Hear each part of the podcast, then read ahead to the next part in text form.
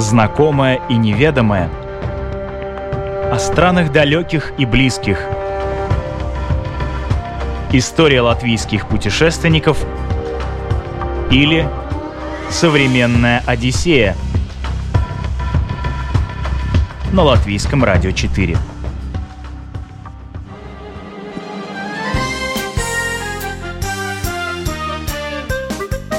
Здесь можно сочетать несочетаемое, проследовать путем Иисуса Христа до Голгофы, насладиться великолепным сервисом на пляжах, рассекать на джипах по пустыне и испытать на себе целебные свойства грязи Мертвого моря.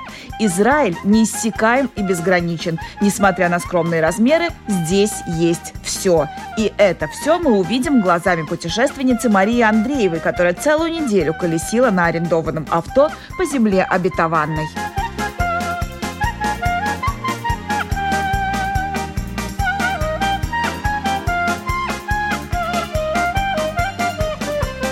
Про Израиль Мария не знала ничего. Все представления об этой стране сводились к парочке распространенных стереотипов. Но она чувствовала, что с этой землей не все так просто. Интерес подогревали и лоукостеры, предлагающие, ну, очень приятные цены на перелет. Все сложилось. Одним январским днем она вместе с другом села в самолет Рига-Эйлат. И понеслось. Было забавно, мы прилетели в пятницу, и надо понимать, что пятниц, с пятницы после обеда, э, с захода солнца до захода солнца в субботу, шаббат.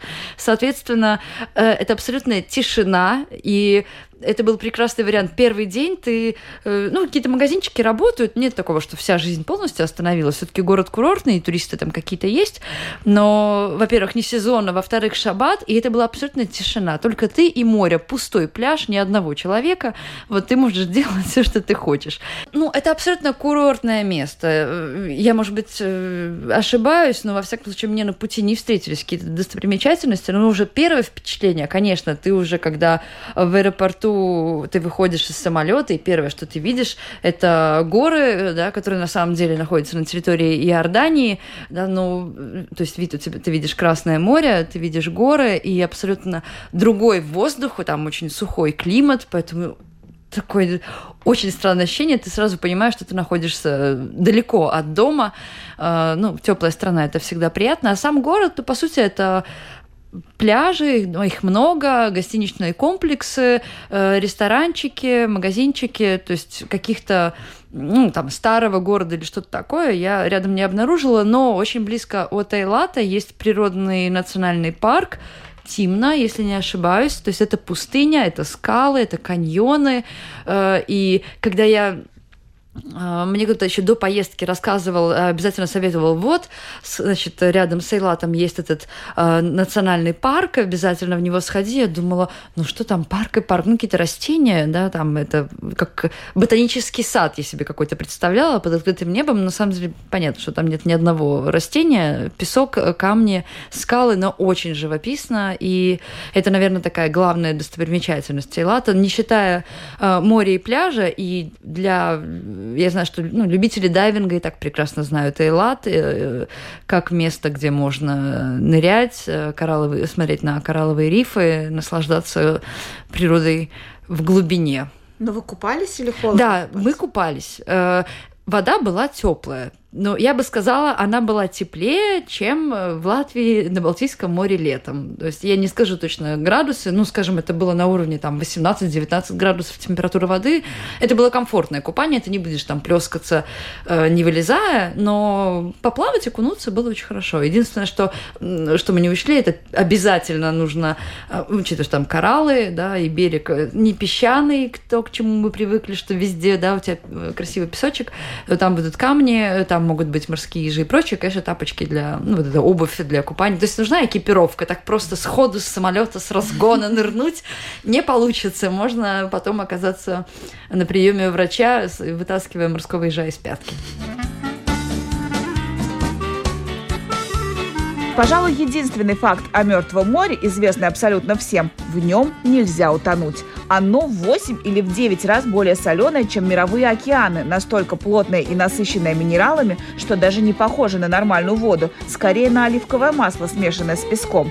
Десятилетиями ни один отдых в Святой Земле или Иордании не обходился без фотографий купальщиков в полулежащем положении прямо на поверхности, обычно читающего газету для наглядности. Мария тоже не смогла устоять перед искушением. Было принято решение взять машину на прокат и отправиться делать эффектные фотографии для Инстаграма поездка на машине по Израилю – это потрясающая сама по себе. Пейзажи невероятные, дороги, уходящие то вниз, то вверх, то там, вверх на 400 метров, и потом вниз на 300 метров э, ниже уровня моря. И пейзажи фантастические, меняются за каждым поворотом. Нет такого, что у тебя только какая-то пустыня и однообразие. Абсолютно. Да, вот у меня такое, Нет, это абсолютно не так.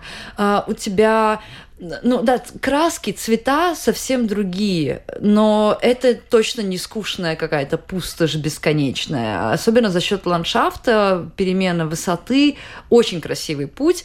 И подъезжая к Мертвому морю, открывается невероятный пейзаж, потому что вода такого цвета, это, ну, я не знаю, с чем это сравнить. Я не видела, она лазурная, она такая светло-голубая, она светится, как будто это какой-то драгоценный там или полудрагоценный камень, и вот у тебя такой у тебя горы, у тебя красивая дорога, серпантин, э, и внизу ты видишь, как простилается. И это ведь совершенно не похоже на море, ну, в нашем понимании, да, это озеро, расчерченное такими соляными дорогами какими-то, да, там добывают э, соль, понятно.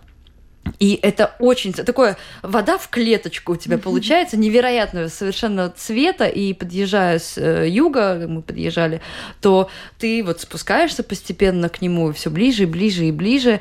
И э, да, это абсолютно невероятный вид. И, ну, конечно, купание в Мертвом море тоже температура воды и воздуха позволила купаться.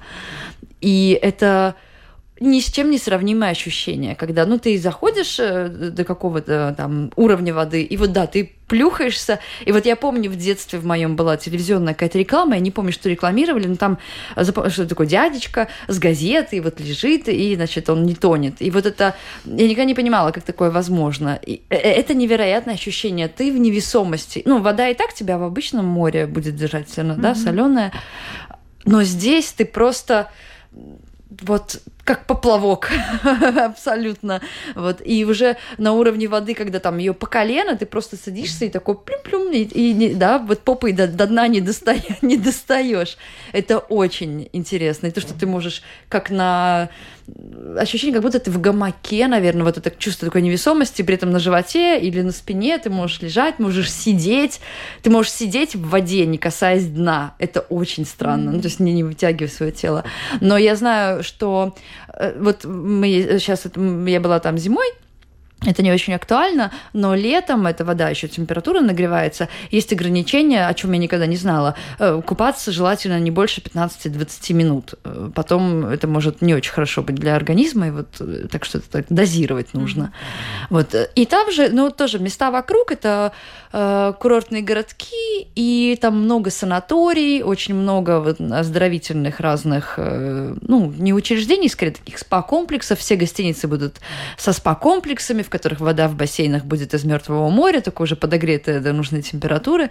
Так что да, можно, если, как в моем случае, я была зимой, ты э, в таком прохладном море, но поймешь это, э, что вот это ощущение невесомости абсолютной в воде, то в гостиницах, э, мне кажется, там во всех были какие-то спа вот, уголки, то потом вот в нагретой воде ты понимаешь, она еще больше держит тебя. Mm-hmm. И это тоже очень странное ощущение. Но только что надо...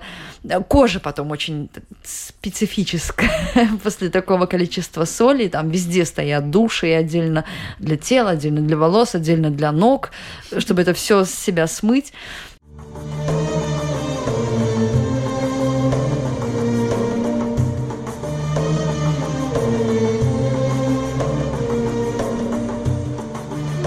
Иерусалим священное место для христиан, мусульман, иудеев, объект паломничества верующих со всего мира и просто полный жизни город, самый древний на Ближнем Востоке. На старинных картах именно он изображен в центре мира. Именно здесь проходили многие события, описанные в Библии. Это одно из самых, если не самое притягательных для туристов всего мира мест на Земле. Традиционно экскурсии начинаются от Явских ворот, затем через арабский рынок в еврейский квартал, смотровые площадки, Еленская горка, стена плача, храм гроба Господня, путь скорби. Но за пределами этого натоптанного туристами маршрута целый необъятный мир, который просто поразил Марию. Иерусалим меня поразил абсолютно тем, что я себе представляла вот старый город, узкие улочки, да, э, церкви, храмы, все что угодно, э, вокруг одни ортодоксальные евреи и так далее, но меня э, удивило, что вокруг вот этого старого города абсолютно современный, э, очень приятный для жизни, для людей город, с чем мне совершенно нет. То есть какие-то, ну, условно назовем, хипстерские места, например, сделаны такой, как, ну, фудкорт на месте бывшей железнодорожной станции или парк, который пустили прямо по рельсам э, железнодорожным, да, которые шли на территории города. Э, какие-то вот такие места, какие-то необычные скульптуры в парках совершенно меня Э, поразили, потому что, да, действительно, Иерусалим это что, все что угодно, но только не, не хипстерское место, это уж точно. Поэтому вот это такое сочетание совершенно, кажется, казалось бы, несочетаемых вещей, но при этом они очень органично соседствуют друг с другом. Но про сам старый город, наверное, мне сложно будет рассказывать, потому что я э, не ездила туда с какими-то религиозными целями, и в этом мало что понимаю.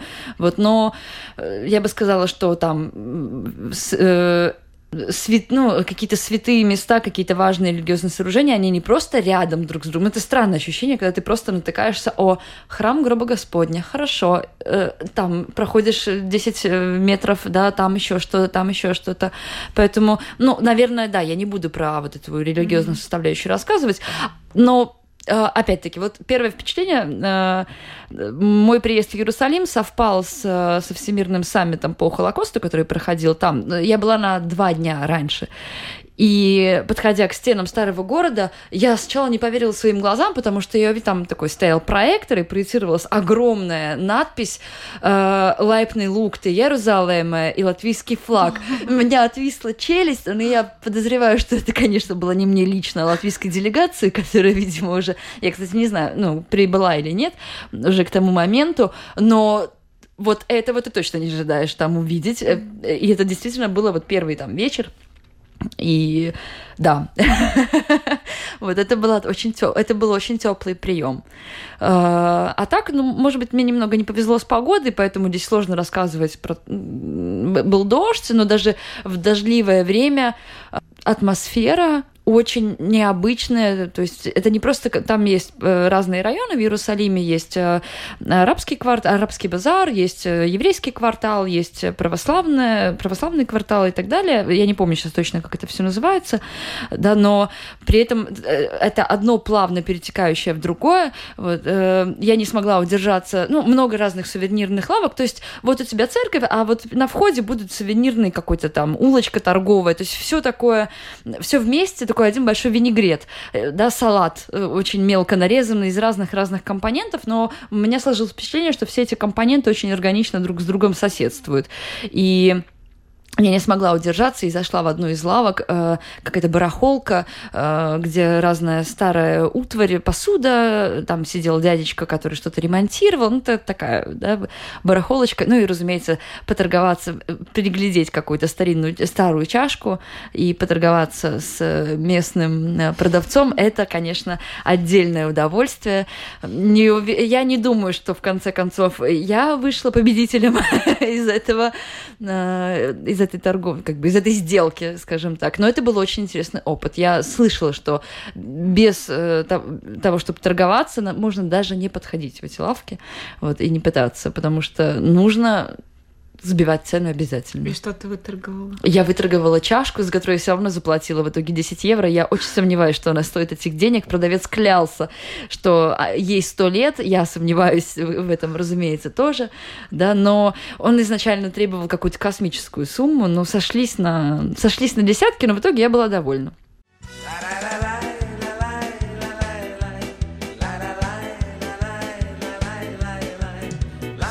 Всего час езды на машине, и мы в Тель-Авиве. Говорят, что этот город смесь Нью-Йорка, Стамбула и Ибицы. Тель-Авив, по сути, вчера родился. Он начал строиться чуть больше ста лет назад, и с каждым новым десятилетием кварталы вырастали все выше, а сам город становился все моднее. Здесь есть ближневосточный темперамент и совершенно европейская городская жизнь и альтернативная культура.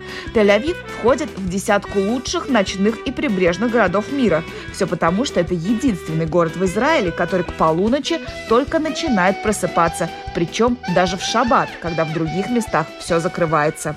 Тель-Авив прекрасен. А, скорее, вот Тель-Авив, наверное, единственная, единственная часть Израиля, которую я более-менее себе представляла. Город новый, город придуманный, на пляже. Вот он такой и есть. И первое впечатление, мы поселились э, в доме, и рядом был рынок, и вечером э, э, купить каких-то продуктов на этот рынок. И первое, что ты слышишь, это э, в лавке, вот просто под, на твоем пути, это «Галя, почем бабаевский отпускаем?»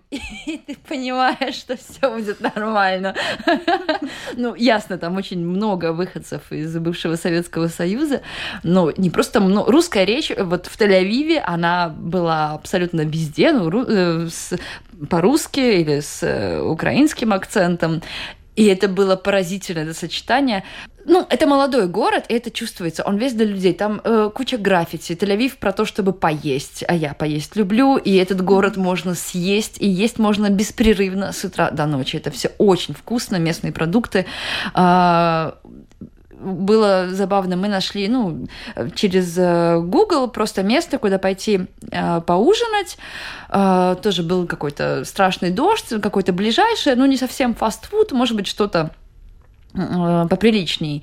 И увидели, что у них есть просто какой-то ресторанчик очень с хорошими отзывами, где подают стейки. Почему бы не пойти и не попробовать местное мясо? И выглядит это так, что ты идешь, идешь, так, тут какой-то пустырь, тут какая-то шиномонтажка, тут еще, значит, какой-то переулок сомнительный, вот у тебя, э, э, ты смотришь, какая-то такая фастфудная лавка а кебаб, там сидит тетенька, тебе там уже зазывает, что ты можешь заходить, и ты не можешь, а адрес тот же, ты думаешь, ну нет.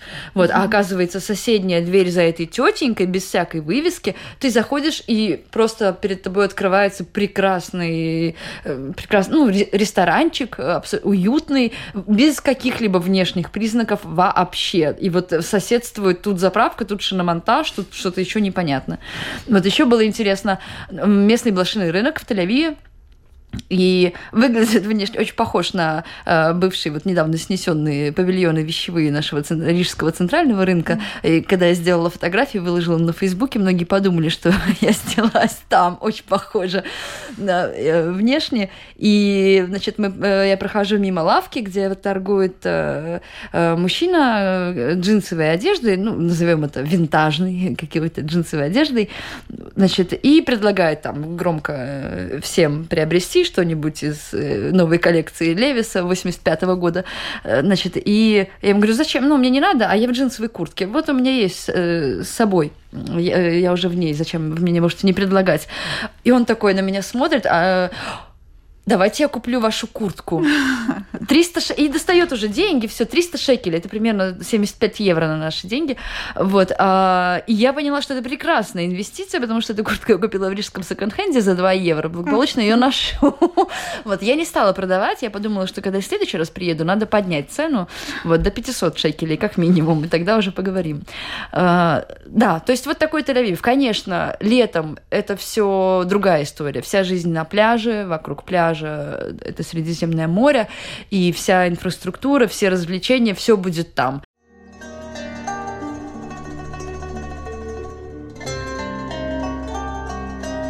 Юг страны, если точнее 60% территории Израиля, это владение пустыни Нигев, которую называют колыбелью европейского народа.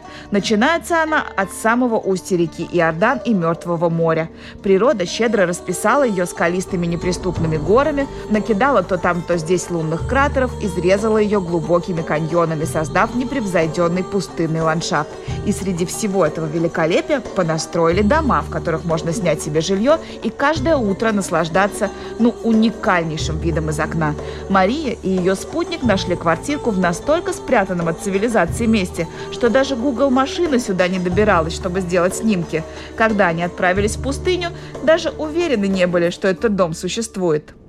Это абсолютно марсианский пейзаж. Ты на другой планете. При этом ты не понимаешь, опять-таки, как... Вот э, ты открываешь глаза, это скалы, ты на вершине, например, да, ты видишь под собой, ну вот, э, да, там, я не знаю, сколько э, метров, да, высоту здания нашего Светбанка в Риге, да, у тебя вниз открывается пустошь, и дальше идет другая планета, это Марс абсолютный.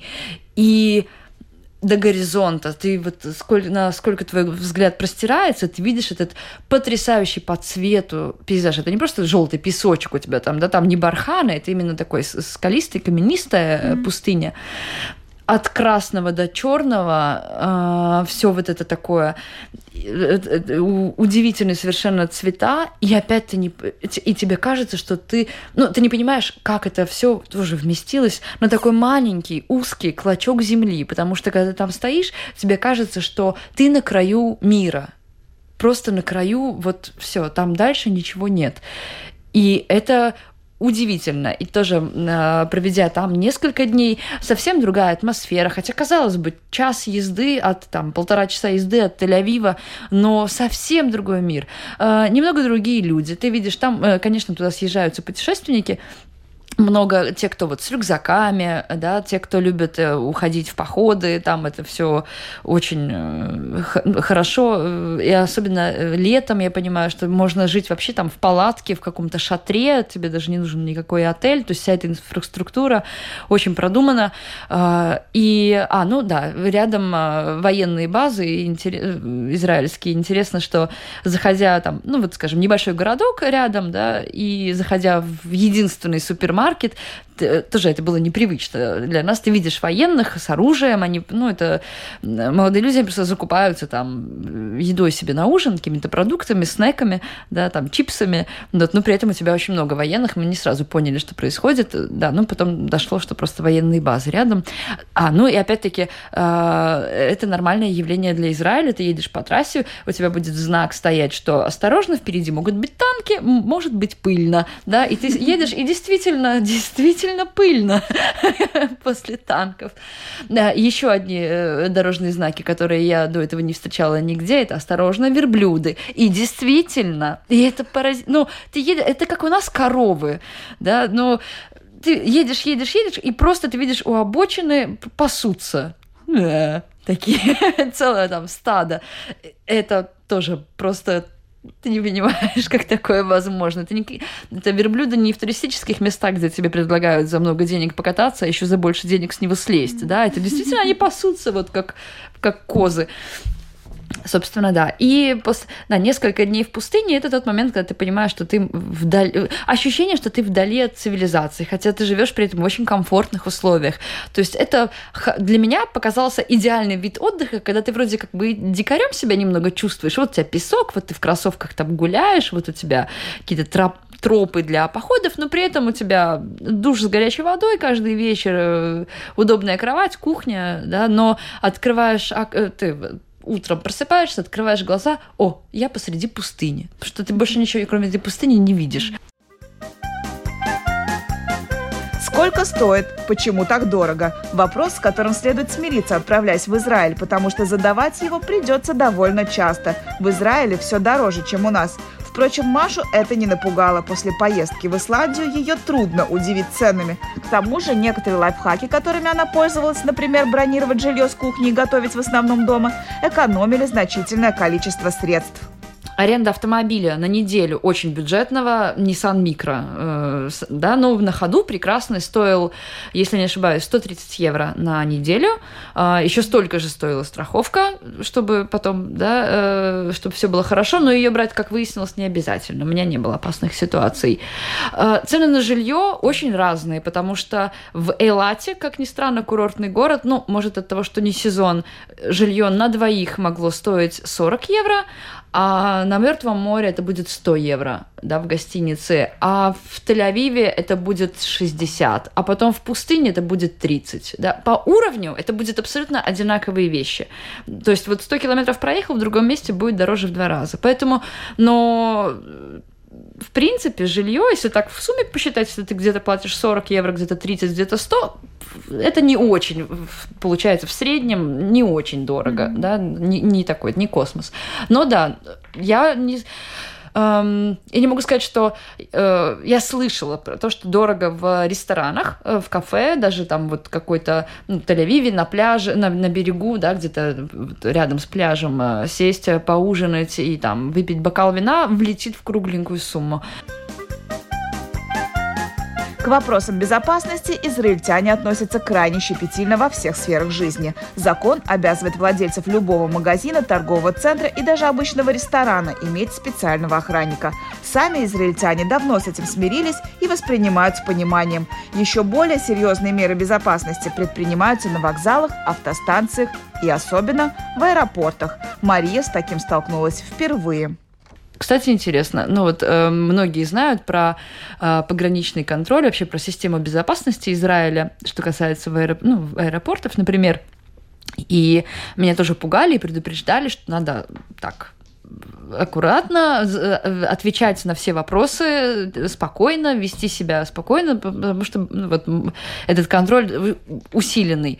И по прилету туда никакого э, там особого контроля я не обнаружила, а по прилету, когда вылетая, э, это интересная система, с которой я ну, не сталкивалась до этого нигде, во всяком случае.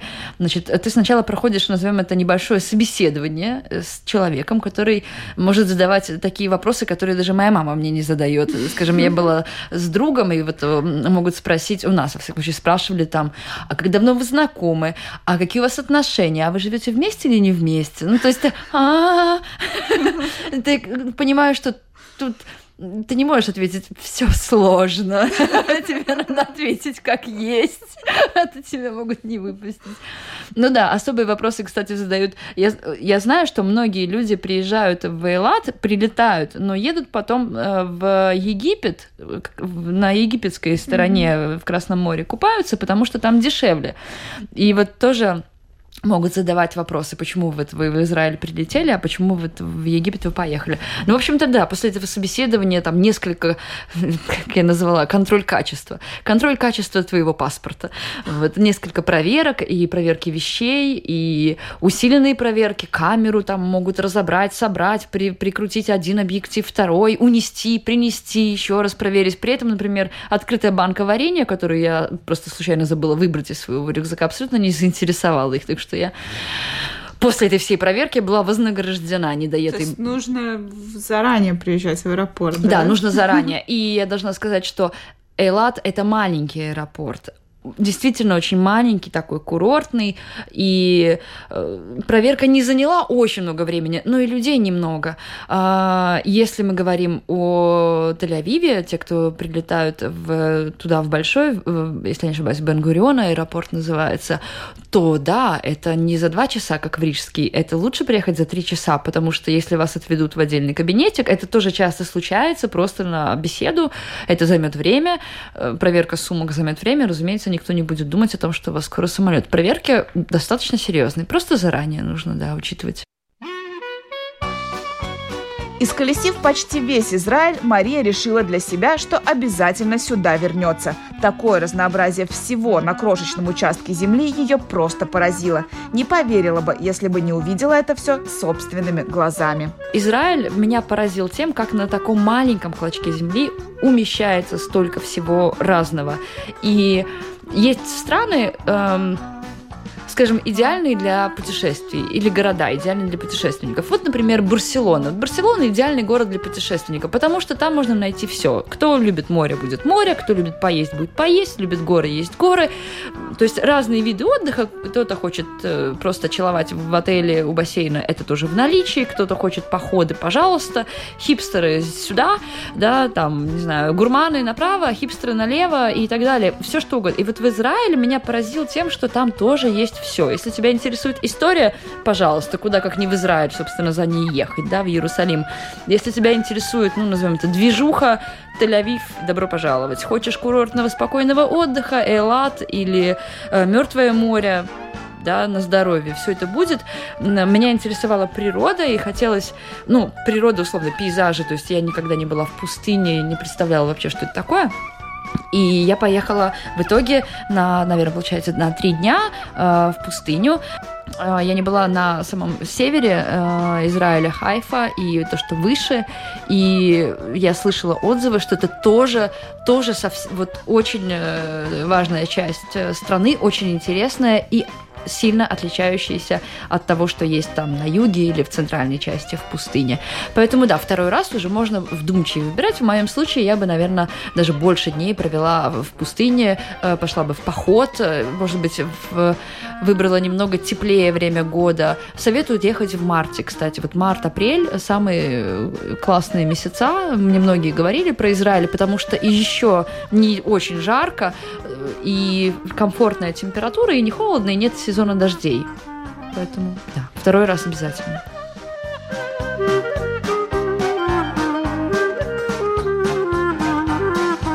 Программу подготовила и провела Елена Вихрова. До новых встреч!